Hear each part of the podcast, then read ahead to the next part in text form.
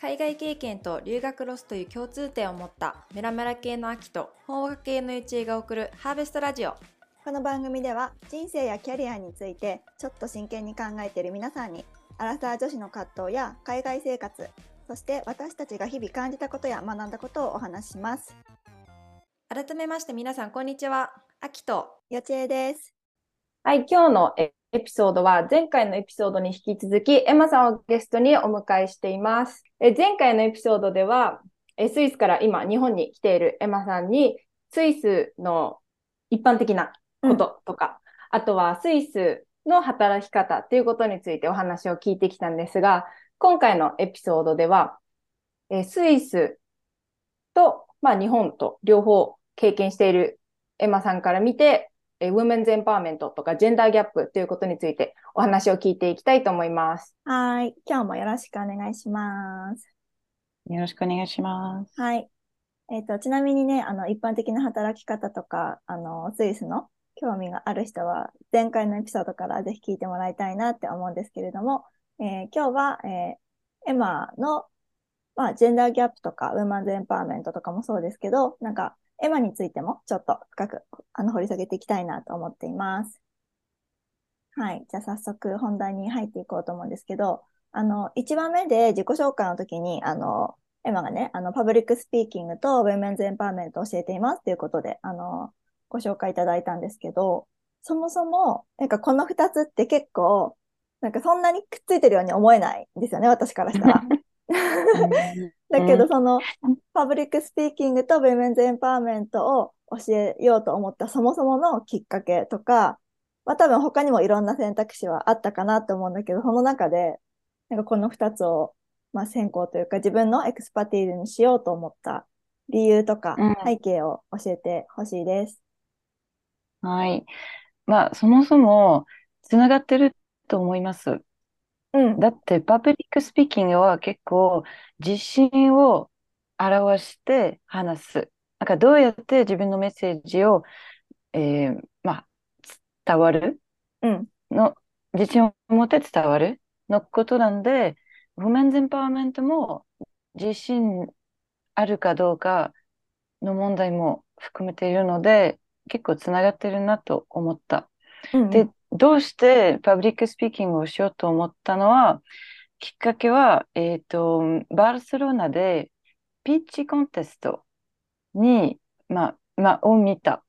うんで、すごいスタートアップがたくさん並んで、IG もすごく、まあ、いろんな IG、いいい IG も、うん。まあ、聞いたんだけど、うん。その。ピッチのやり方、そうそうそう。うん。で、そのピッチのやり方は、あ、なんか、なんか残念なとちょっと思った。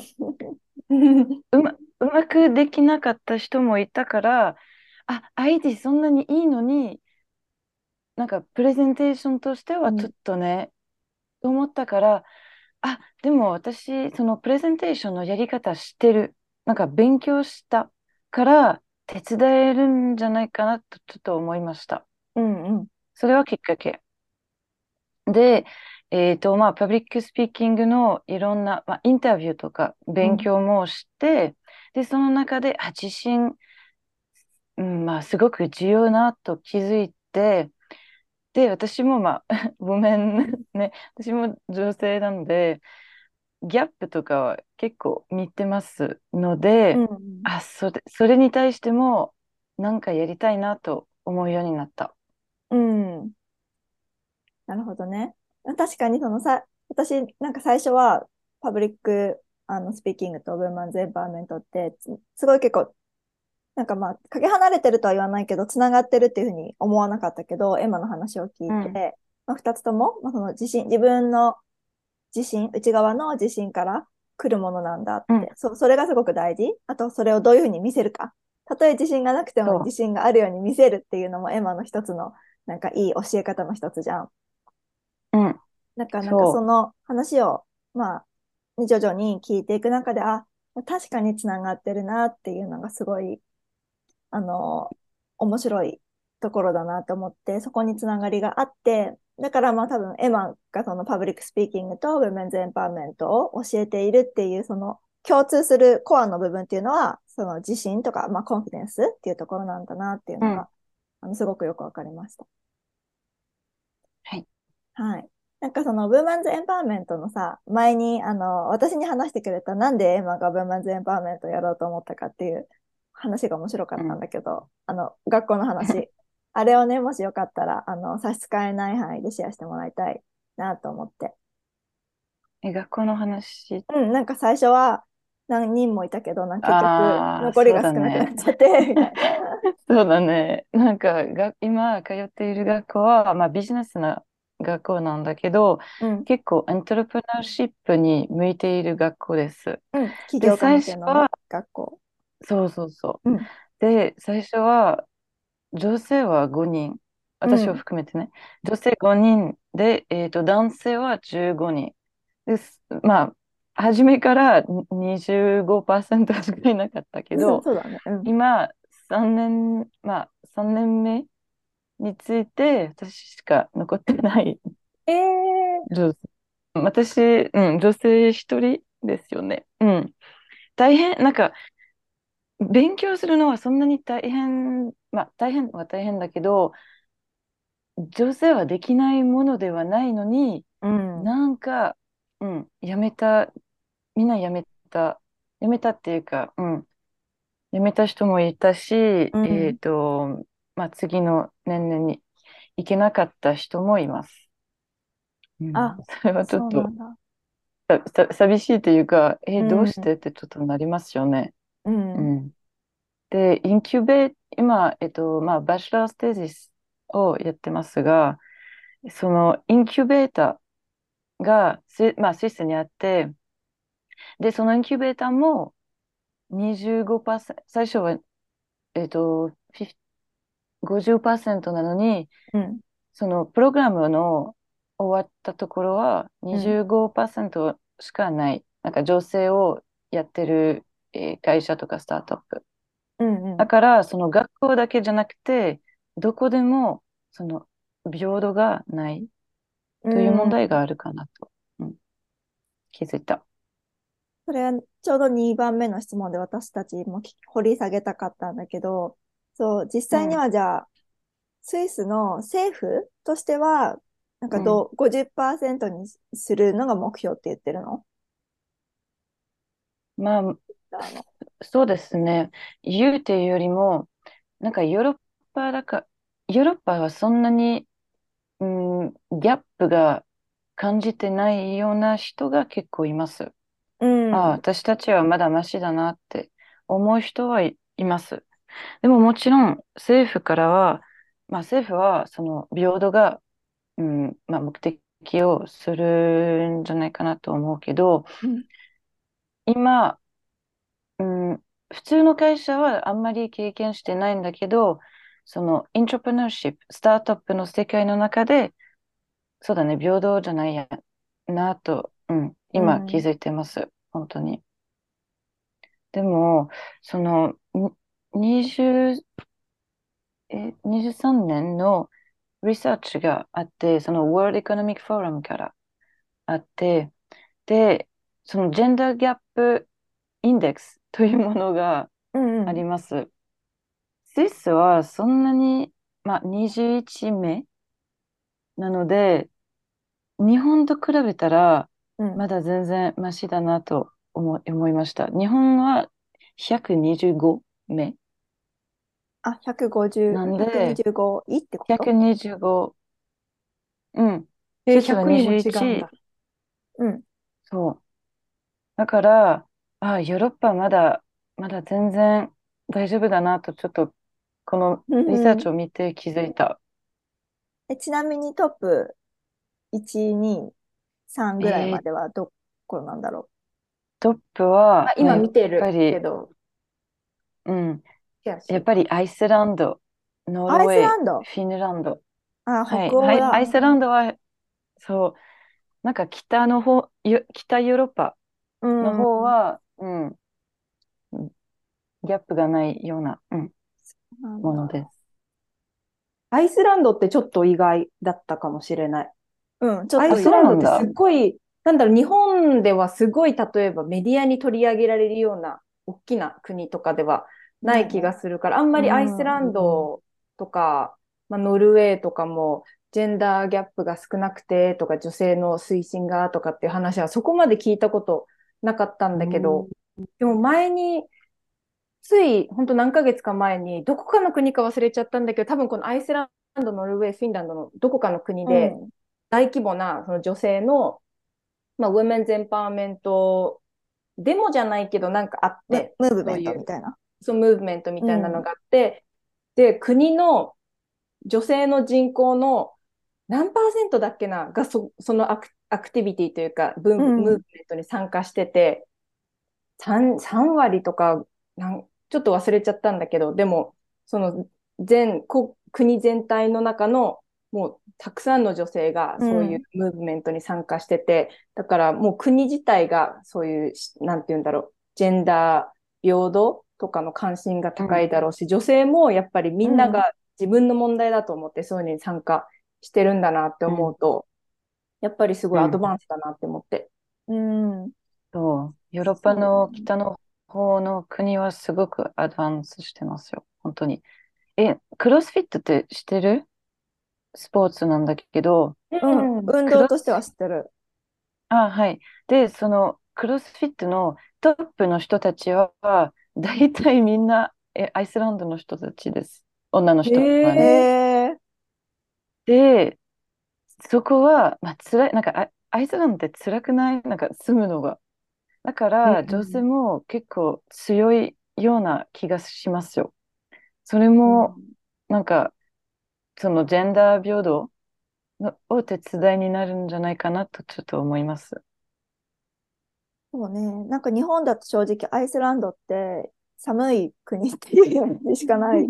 本当になんか旅行に行く、その、しかも旅行って言ってもメジャーな旅行じゃなくて、あの、こうちょっとユニークな旅行に行きたい人がわざわざ選ぶ場所っていうイメージで、なんかうんデンマーク、フィンランドは日本でも福祉国家ってなんか言われてて、なんかその、ウェルフェアが、の、なんていうの、すごい国としてちゃんとしてる？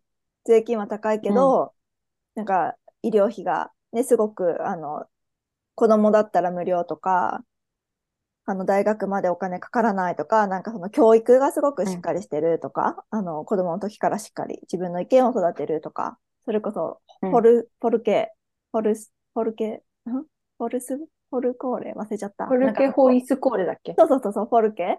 あの、国民、みんなが行ける、あの、こう、高校生以上の国民が全員行ける、入試がなくて、テストもない学校。でも、生涯、あの、リベラルアーツっていうか、生涯勉強できる学校があるとかで、日本では結構そのフォルケに留学したい人とか、い、いたりして、日本はね、結構そう、北欧に対してはすごく、あの、認識はすごい高いんだけど、すごくこう、国家としてちゃんとしてるっていうイメージはすごい日本ではあるんだけど、アイスランドに関してはほとんど、もう私と秋が特別なのかもしれないけど、ないよね、結構。あんまりアイスランドに対するイメージって。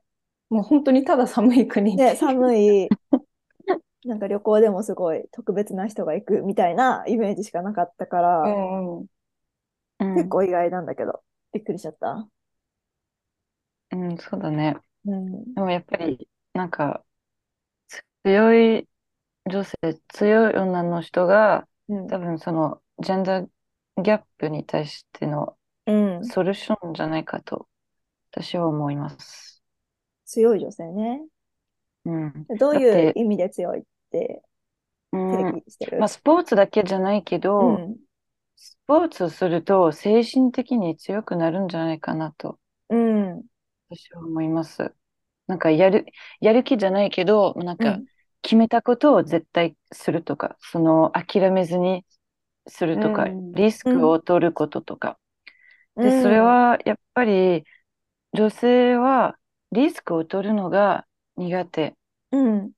トレーニングされてない。リスクを取るのは良くないことっていつも言われてるんじゃないですか。うんなんか失敗したらどうなるって。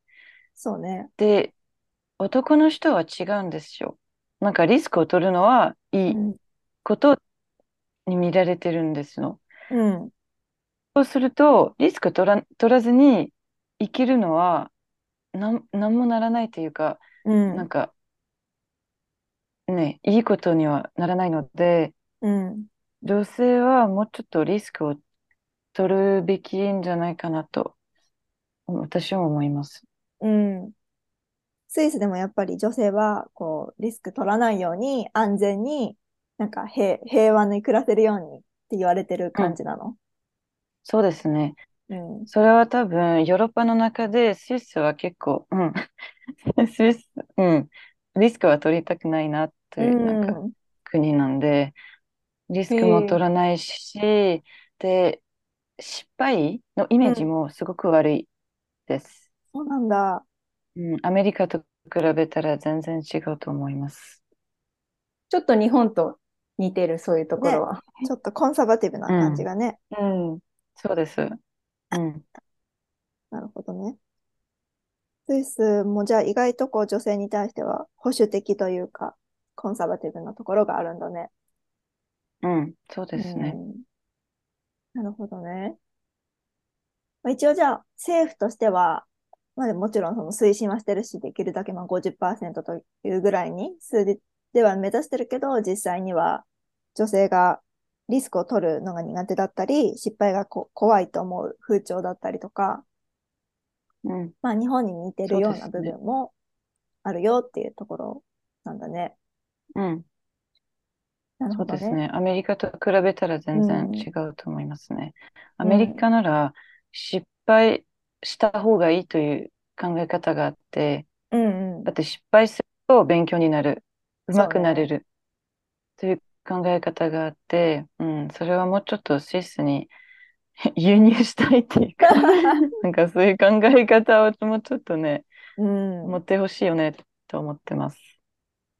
え、なんかさ、あの、勝手な、私のあれだけど、日本もやっぱりその失敗はね、怖いとかさ、良くないと思う節もあるけど、やっぱりさ、英語を読めるとか、英語に対してこう、オープンな人って、まあ、英語が読めるからそこのカルチャーとかもなんとなく入ってくるじゃん。だからこう、アメリカで、とか、まあ、北米で言われてるような、なんかその、なんていうの、失敗は成功のもとというか、もう、いや、失敗するイコールあなたが何かやったから失敗してそれが学びになるっていうこのマインドセットが、まあ、その考えとしてはわかるじゃん。だからなんか私のイメージでは、なんかその言語が英語に対して結構こうハードルが低い文化の人の方が、なんかそういう、まあだからヨーロッパとかもうん英語結構みんな勉強してるじゃん。ヨーロッパ、あスイスは特、スイスもねみんな英語読めるでしょ？だからそういう文化って、マインドセットが入ってきてるのかなって思った。もう、もうちょっと高い、こうんう、個人レベルで。そうですね。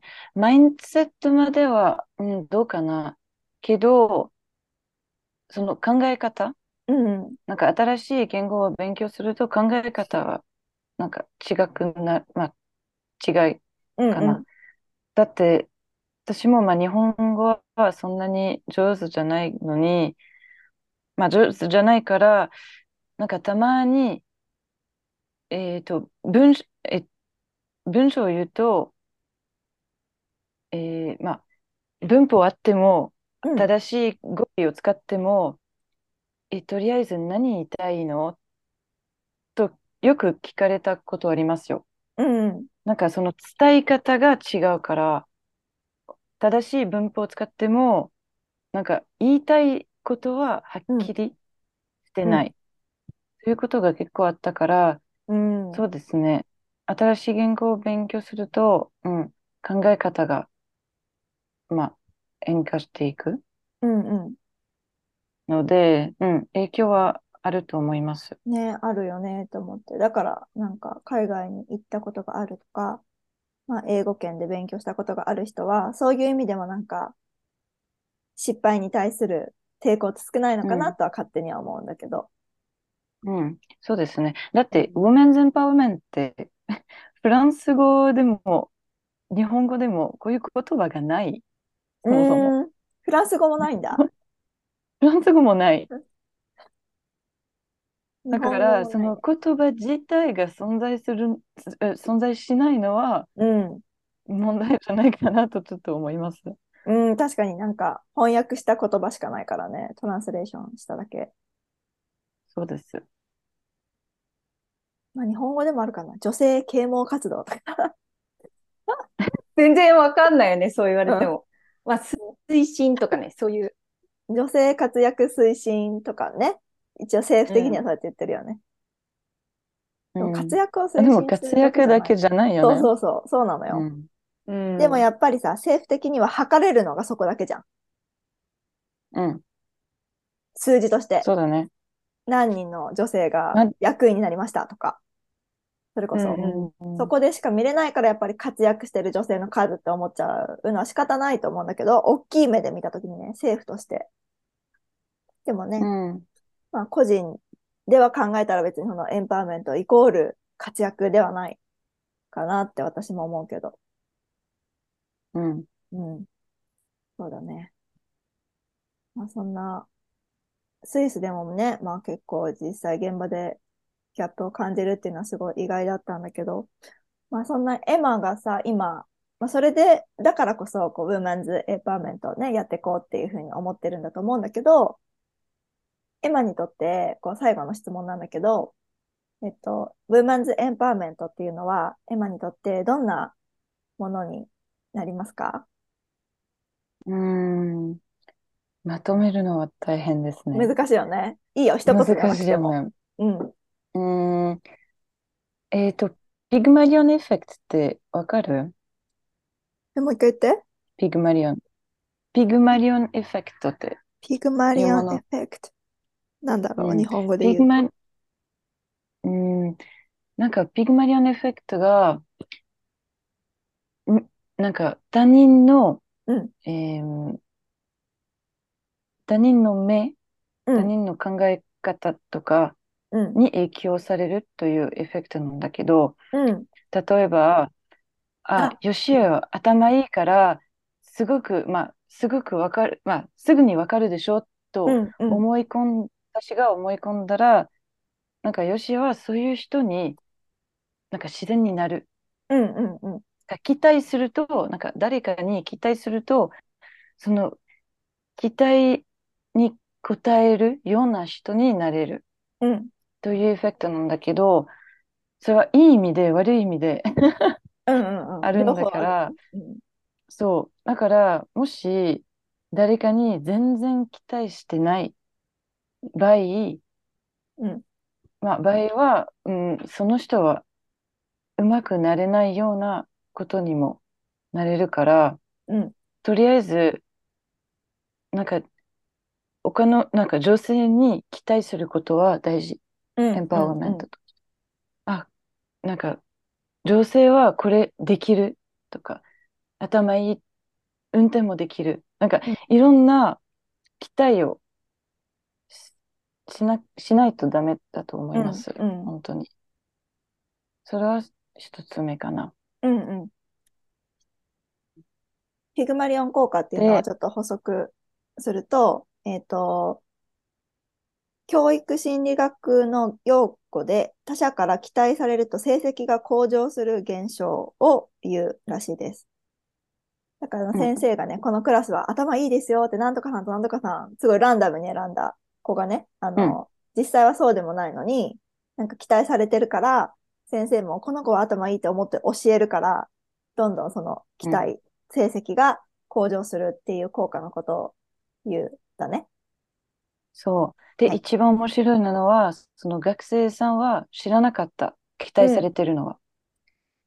知らなかっ学生は知らたのに、なかったんだ。知らなかった。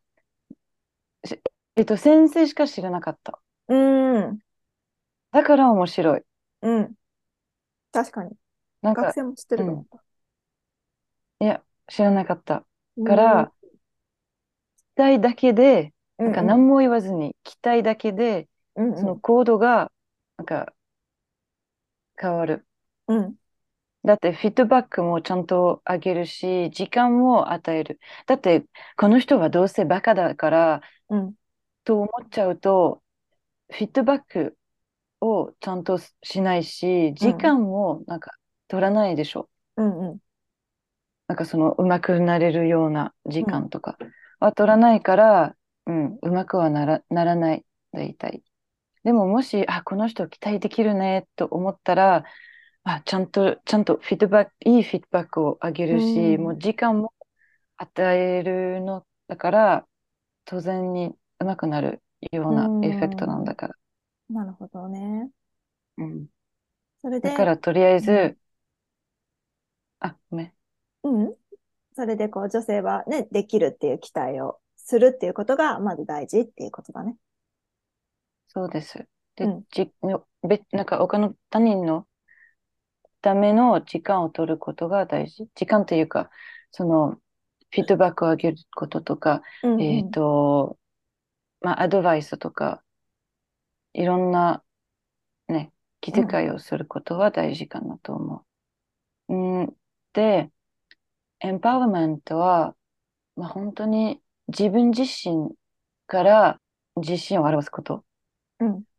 なんか本当に、中、自分の中から、あ、私はそれできるという自信を作ること。だって、女性は結構、セルフダウトって、え、うん。日本語で、なんかこう自分はできないんじゃないかって思ったり、こう自分のことをちょっとこう、まあ小さく見積もっちゃう過小評価って結構ね、うん、あの、日本の人は、私とエマが、そう。そう結構あの、お話しさせていただく中でも、本当はできるのに、自分はできないって思っている人が多いっていうふうに感じたんだよね。うん。で、それは本当にどこでもそう。日本にもそうですし、えっと、ふえースイスにもそうだった。うん。私はそのフリー、えっと、まあ、 public speaking の、えっと、 freelance activitィをやり始めたときに、うんいろんなインタビューをしました。なんかうん。いろんなコミュニケーションの人、なんか先生とかん。VC とか、えっと、CEO とか、いろんな人と、まあ、話してたんだけど、お男性に向けて、あ、インタビューさせてくださいと言われたら、とい、と言ったら、あうん、もちろんいいよ。私の知識をあげ、うん。あげますってうんうんいううん。返事が来て、でも、女の人はみんな、本当になんか100%ですよ。みんな、あ、でも私はやってるのはこれですよ。だ、大丈夫？役に立ちますか？うん。で、いつもこういう返事が来た。私も言っちゃうかも。100%よ。それ。こ、怖くない？で、この人、この女性も、なんか、めっちゃ偉い女性だったんですよ。うん。なんかうんうんそう、なんか CEO とか、そうね。すごく、なんか長、長い間、べえっと、まあ、先生としてとか、うんコーチとしてうん。勤めてたのに、うん。セルフダウトだった。それはびっくりしましたか。。うんあ、それはスキル、スキルと関係ないじゃんとちょっと気づいた。確かに。ど、やどんなにうんうまいとの関係ない。うん。どんなに長い間ね、それをやってたとしても、セルフダウトがあるんだろうね。確かにそれはもうスキルとかじゃないよね。自分の気持ちの問題だよね。そうですね。うん。でも逆に、ちょっとだけセルフダウトあると、結構いい時もありますよ。うん、うん、うん。例えば、め、すごく、か、うん、複雑な質問をしたら、だ男性はみんな、あ、うんなんとなくな 答えを出したけど、なんとなくな女性は、いや、本当になんとなくというか、慣れてきた、うん。えっと、そうだね。な、なんか普通に言う答え。うん。でも女性はみんなちゃんと考えた上に答えた。うん、うん。それもセルフダウトのなんか一文だと思います。うんなんかいっパッとうん。意識してる。うん。そっか。一瞬で答え、一瞬っていうか、まあこう、流すように答えるんじゃなくて、あ、これの答えで合ってるかな、みたいな感じで一瞬考えてからうん。答え。女性はそうやって言葉を選んで何がベストるみたいな。うん。そう。言葉だけじゃなくて、本当になんか何が、答えとしては何がベストかなをちゃんと考えてます。う女性ん。は。そこで一個思ったのが、その女性は、こうちょっとケアフルにいろんな、あ私のこの意見合ってるかなとか、そういう自己、自、自信、自己暗記、なんて言うんだっけ、こういうの。じ自信、自、自信？あれ？自己、自、まあ、セルフダウトする ことによって、そのいろんな可能性とか、そのリスクヘッジをしようとするから、女性の方が男性よりも本当はディシジョンメイキングできるっていうレポートを前見て、で、結構世の中では、まあ、いろんな国、社会で女性はこうディシジョンメイクでできないとか、男性の方がリーダーに向いてて、男性の方がここぞって時に決断ができるっていうけど、でも、まあ、研究とかを見てみると、女性の方がこういろんなリスクとか考えて、こう疑いがあるからこそ、これで大丈夫かな、これで大丈夫かなって考えた後にこれだっていう決断を出せるから、本当にこうディシジョンメイク、いいディシジョンメイクができるのは、まあ女性っていうパターンが結構あるっていうのを見て、あ、その通りだなと思って。それこそ男性は、いや、これで大丈夫っていう自分のその自信とか、あ、これで OK、OK みたいな感じで言うけど、女性はしっかりといろんなことを吟味するから。そういう、まあ、ダウトしちゃう部分も、そういう意味うんですごくいいように働くんだなって、私もそれは思ったかな。うん。私も、だからダイバーシティが大事だと思います。うん。うんうそうだだって、ね。その、えっと、女性が、まあ、なんか、スター女性がやってるスタートアップは、だいたい同じお金をもらう、なんか男性と同じお金をもらっても、なんか、もっとお金になってる？え、なんか、言いにくいけど、ん。うん、でもうん make sense。うん。なんか同じ、同じお金をもらっても、もっと、なんか成功する？女性うん。のスタートアップは、だいへたい。え。うん。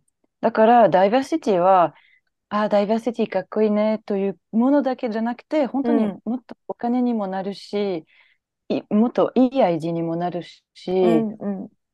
ダイバーシティが結構、まあ結構っていうか、すごく大事だと思います。結局、今、こう、ダイバーシティインクルージョンみたいな、こうね、流行りというか、なってるけど、やっぱ流行りだけじゃなくて、そこには理由もあ、あるし、研究結果でもね、ダイバーシティがある方が、まあ長い目で見たときにね、すぐではならないけど、長い目で見たときに結局プロフィットが増すっていうね、結果も出てるから、やっぱりダイバーシティがある方が最初は絶対めちゃめちゃコンフリクト起きるじゃん。言ってること全然違うし、ああの、意見違う、いっぱいディスアグリとかもあるけど、それはでも、いいディスカッションを引き起こすようになれば、なんか私でもそこもすごい大事だと思っていて、なんかコンフリクトがなった時に、いいファシリテーターがいれば多分超うまく、この人の意見もいいし、あの人の意見もわかるよねってできるんだけど、うまくいかなかったら、なんか、あいつ嫌い、こいつ嫌いになっちゃうから、なんかそこのダイバーシティをさ、入れるだけじゃなくて、やっぱ入れた後のケアというか、誰がそれをちゃんとコーチングしたりとか、ファシリテーションして、いいコンフリクトをいいディスカッションに持っていけるか。で、うん。それが、みんなの意見を聞いた上でのベストディシジョンを作れたら、やっぱりそれがやっぱり絶対こう大きなプロフィットになっていくわけだし、会社としてもうん。心理的にこう、あ、意見を言っても聞いてくれる会社なんだって思ってもらえるし、うん、ダイバーシティそね、やっぱダイバーシティインクルージョンっていうだけはあるよね。インクルードしなきゃいけないからさ。う。そう、そうです。でやっぱりダイバーシティは勉強できることですよね。ななんか女性の、まあ女性はもうちょっとなんか自信を表すとか、うんうんうんパーソナルブランディングをもうちょっとはっきりするとか、ということも学ばなければならないんだけど、うん、男性の方も勉強で、まあ、勉強できることもありますよ。なんか例えば、囲碁。だってそういうコンフリクトは大体いつも英語の、英語？エゴ。うんエゴ。英語じゃなくて、エゴ。エゴの問題だし、なんかエンパティのないうん。場合もあるし、うん。で、本当にもうちょっと、おべ、なんか他人の言葉を聞くこと、理解すること。うん、で、英語を除いて、うん、なんか理解することも勉強し、やらなきゃ、まあ勉強しなければならないなと、ちょっとうん。男性はね、やっぱり、私、軍隊だったんだけど、うんその軍隊に入った時に、4、え、400人から女性は2人。私を含めて2人だった。そう、それは本当、まあ、やばいよね。うん。でも、私が新しい ID とか、新しいやり方をうん。言った時に、やっぱり、喧嘩しなければならなかった。うん。私。それは本当にできるよ。それはうん普通と違うけど、いけるよとういうんうん。変化はいつもやらなければならなかった。それはなぜかというと、本当に英語の問題だったね。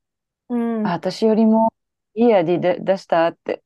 っていう人はりました。みんなわけでもないけど、うんこういう人いれば、ややこしになるんですよ。そうだね。なんか理由が、なんかただ単にエゴで反論してくる人とか、うん最初からもう決めつけて、今までの教え、今までの通りやった方が楽だからっていう考え方もあるだろうし。うん。そうですよ。うん、今で確かに、今までのやり方変えたくないとかね。っていう人いるよね。うん組織には絶対いるから。うん。でも、女の人の ID だからこそ反対する人もいます。いた、いただろうねだっ、きっとね。うん。あ、いたいた、全う然。ん。だって、同じ ID、なんか男の人が同じ ID を出した、うん出したときに、うん。あ、これいいよ、これやろうってすぐに嘘含め、あ、ありました。私は、私はこういうことをする、まあ、しようって言ったのに、反対されたのに、なんか、微妙に同じ ID、うん。なんかお男の人は微妙、同じ ID だったのに、あ、これいいね、これにしようってすぐに 受け止めた。うん。うん。という話もありました。それはちょっとムカつくあ、ね。そ、うん、ムカつきました。なんかウンパワー、ウーマンズエンパワーメントとか、ジェンダーイコーリティとか、まあ、ギャップとかって、結構お男の人にとって脅威になるって考えてる人が結構多い気がして、こう女性が例えば上の立場に行けば、その分男の人のポジションが少なくなるとか、なんかもうゼロサムゲームみたいな、うん。なんか別に女の人が、例えば、まあ、マネジメントポジションに行くから男の人がその分減るとか、そういうんじゃなくて、ただ単に、なんかこう、もっとこう、いいアイデアをこう、ジェネレートして、もっとプロフィットを作ってとか、そういうのが、もともとの目的なのに、うん、いや、こいつが上に上がったら、俺が上に行けなくなるからとか、なんかそれこそエゴだなって思うから、だから、うん。まあもしまあ男性に限らずそういうエゴにすごくこだわりがある人は、そういうバリアを取っ払うことを勉強しなきゃいけないし、逆に女の人も女の人で、やっぱりそういう、まあ戦っていかなきゃいけないわけだから、だから自分のこう、 voice をちゃんと聞いてもらえるように、それこそ public speaking できるように、こう意見をを持てるようにならないといけないし、意見を持ったからといって、それをみんなが察してくれるわけでもないから、ちゃんとその意見をこう言わなきゃいけないしっていう、やっぱりお互いが学んで歩み寄らなきゃいけないトピックだと思うんだけど、うん。だから、ただ単にウェメンズエンパワーメントっていうから女性だけがやってもダメだし、そうね。だから男性もそうだし、そう両方がやっぱりそうやらないと、これは達成できない。まあ難しいうんところだと思うんだけど。でもやっぱり、なんか、女子が下手という、まあ、と、ということはみんなあったことあり、あると思います。うん。で、一番いい女子を、なんか、あればいいよねと思う人も結構いるんじゃないですか。うん、だからね、マネジメント力の問題ね。うん。そうです。だから、だん、え、なんか、プールが、もし、なんか、女性はみんな、ね、勤めるようになれば、可能性のプールが、なんか広がってるんじゃないですか。なんか、そのプールから一番いい人を取ることもできるようになる,、なるんだから、それは逆にいい、いいことじゃないかなと思いますよね、私。うん、うん。えっと、意味わかる？プール、いろんな可能性があればってこと？そう。な今は、だいたい、そのプールはだいたい、まあ、じ男性しかいないしかないので、うん。でも、もし女性が、そのプールに入ったら、うん2倍にもそうだね。広がるんですので、候補者の一数が増える番いいってことね。そうそうそう。うんで、その、その中の一番いい人をうん選ぶこともできるようになるから、うんうん。なんかその、いい女子をもらう可能性は高くなるんじゃないかなと。うん。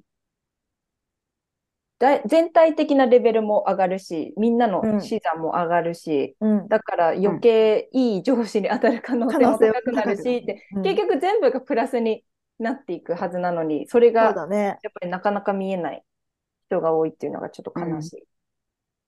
そうだね。まあ、女性自身の、なんかやっぱもん問題もあるとは思うよね。それこそやっぱりスイスでもそうって言ってたけど、やっぱ日本の女性もやっぱすね、こう、あんまりこうリスクを取りたくないとかさ、目立つようなことをしたくない。わざわざその、かん、だから自分が上司になりたくないって思う人もいる。マネジメント層になりたくないって思う人が、多分男性より比率的に多いと思う。で、その理由はもちろん自分の、自分だけの問題もあるけど、ほら育児とか介護とか、いろんな家族の問題がどうしてもやっぱり女性に多く負担がかかったりとか、女性がやらなきゃいけないという、その、リミティングビリーフですよね。それこそ。っていうのもあるから、なんかそこが本当に、この問題の、なんか一つ直せば治るわけじゃなくて、いろんうなんものが重なり合ってるから、あの、うん簡単にはいかないけど、でも、なんか向き合わなきゃいけないことだなっていうふうには思うから、うん。そうだね。まあでも、政府、政府も、なんか政府の責任もあると思います。だってフィンランドとか、そういううんアイスランドとか、そういう北の、ヨーロッパのの北の方の国は、なんか法律で家族はお母さんの問題だけじゃなくて、うんお父さんもやらなければならないよという法律があって、そんな法律あるんだ。すごい。まあ、なんかそういう法律っていうか、なんかパティネティリーフとか、なんあかそういう、あるけどね、うちも、一応。一応あるけど、それはそんなに、まあなんかと取らない人って結構いるんじゃん、日う本だと。ん、なんかね、うんでも若い人は取ってる人が増えてきたみたい。うんうんあとはうん。大きい会社は、はなるの。そうよくはなってるし、大きい会社は取るようにしてくださいって言わ言ってくれる会社もあるみたい。大きい会社に限ってね。うんうんうん。だからそれはすごくいいと思う。いい波ではあったね。うん。で、だんだん、その、家族の責任は女性だけじゃなく、じゃなくて、うん本当になんか、お父さんとお母さんの責任ですよ。うん。ので、キャリアは、まあなんか、キャリアか家族をうん選ぶ、選ばなくても、どっちでもできるようにうん。なればいいかなと思う。うん。だってスタ、ビジネス始まりたくないとか、仕事を辞める理由とかは、大体いつも、あ、家族できたから、そう。うんなんかうん子供の面倒を見なければならないから。うん。で、それはもし、だって男性には聞かないよ。え、どうやってキャリアと、えっと、家族のバランス取るのっていう質問しないよ、ほんと、ほとんど。本当そうだ男の。人にね。うん。うん。あそう、おかしくない？おかしい。なんかでもそれ、じょ、アメリカの女性かなんかがさ、なんか復帰した時にアクトレスかな、アクターさんか誰かが復帰した時に、女性に対して、なんか、キャリア、その映画とかね、このア,、うんアクターのキャリアと家族、子育てのバランスをどうやって取りますかって聞いたら、その人丸きろ同じこと言ってたよ。なんか、その質問、同じ質問をど男性に聞きますかって聞いててかっこいいと思った。ああ、見た見た。ああ、見たことある。かっこよかった。ね、かっこいいようね。ん。それぐらいそのマインドセットを持った女性もそうだし、世の中も、あ、その質問ダサかったなって思ってもらえる世の中になってほしいなと思うん。そ本当にそね。あ、うんそっか。まあ、すごい、話は尽きないんだけど。こんなところで。でもこういう話をさ、うか気軽に、なんだろう、友達とか職場とか家族とかできるような、なんか、風潮になればいいよね。今結構こういう話すると、いや、うんいいよとか、なんかちょっとこう喧嘩っぽくなっちゃったりとか、センシティブな。トピックな気がするから、こういうのをもっとこうオープンに、ポジティブな意味で話せるような、なんか時代が来てくれたらいいなって思うん。そうだね。なんかどうしても。う。うん。そもそも問題があるのを気づ、まあ、気づいてほしいな。うん、うん。う。うん。そう。でも男の人もそうだし、女の人もそうですよ。なんか日本に来て、いろんな人と話してて、で、そもそもそれは、なんかそのギャップがあるのを気づかなかった女の人も結構会いました。それは、うん。そこもなんか話をやりながら、それは普通じゃないですよっていうものを、まあ、気づけばいい、いいんじゃないかなと。うん。うん。そうね。まあ、あと問題とかん、こ、一般的には問題かもしれないけど、それは私には問題と思わないっていう人もいるしね。まあそうですね。そう。でも、そういう、いう人も、なんか一般的には問題だっていうことに気づくことが大事だとは思うん。う。うん。はい。そんなわけで、ちょっと、あの、ま、2話目がね、長くなっちゃったんだけど、とてもボリュームになってしまったんだけど、でもすごくこういう話をすることが大事だと思うから、あうのん、そうだね。あの、ぜひぜひ、みんなも話せる人がいたらね、話してもらいたいなって思うし、あと、あの、最後になるんですけど、エマのね、あの、YouTube チャンネルと、エパとつながるための SNS を紹介して終わりにしていこうと思います。はい。えっと、エマは YouTube チャンネルをやっていて、YouTube チャンネルが、まあ、 public speaking の tips、あの結構ね、具体的な tips、何が、なんか3つのポイントが必要ですとか言ってくれるから、すごいね、プレゼンテーションするときとかには結構、あの、見たらいいなと思ったのと、あと、ま、これから women's empowerment のコンテンツとかも流していくっていうことだったので、そういう、まあ、あの女性の、まあ、啓蒙、啓蒙活動って微妙、日本語で言うとあれだけど、 Women's Empowerment に興味がある人は、えっと、エマの YouTube チャンネルのリンクを、あの、このポッドキャストの概要欄に貼っておくので、えっと、そちらからぜひアクセスしてみてください。で、えっと、SNS は LinkedIn をやっているということで、 LinkedIn の、えーリンクも概要欄に記載しておきます。お願いします。はい。はい。じゃあ、えっと、12月の後半ですね。えっと、エピソード20日と27日のエピソードに関しては、えっと、また秋と2人で、えー今度はね、まあ、今年もそろそろ終わりなので、ちょっとリフレクション的なエピソード、振り返りのね、エピソードをやっていけたらいいなと思いますので、また皆さん、え次のエピソードでお会いできたらと思います。はーい。それでは、エマさん、前回と今回のエピソードに参加していただいてありがとうございました。ありがとう、エマ。ありがとうございました Thank you.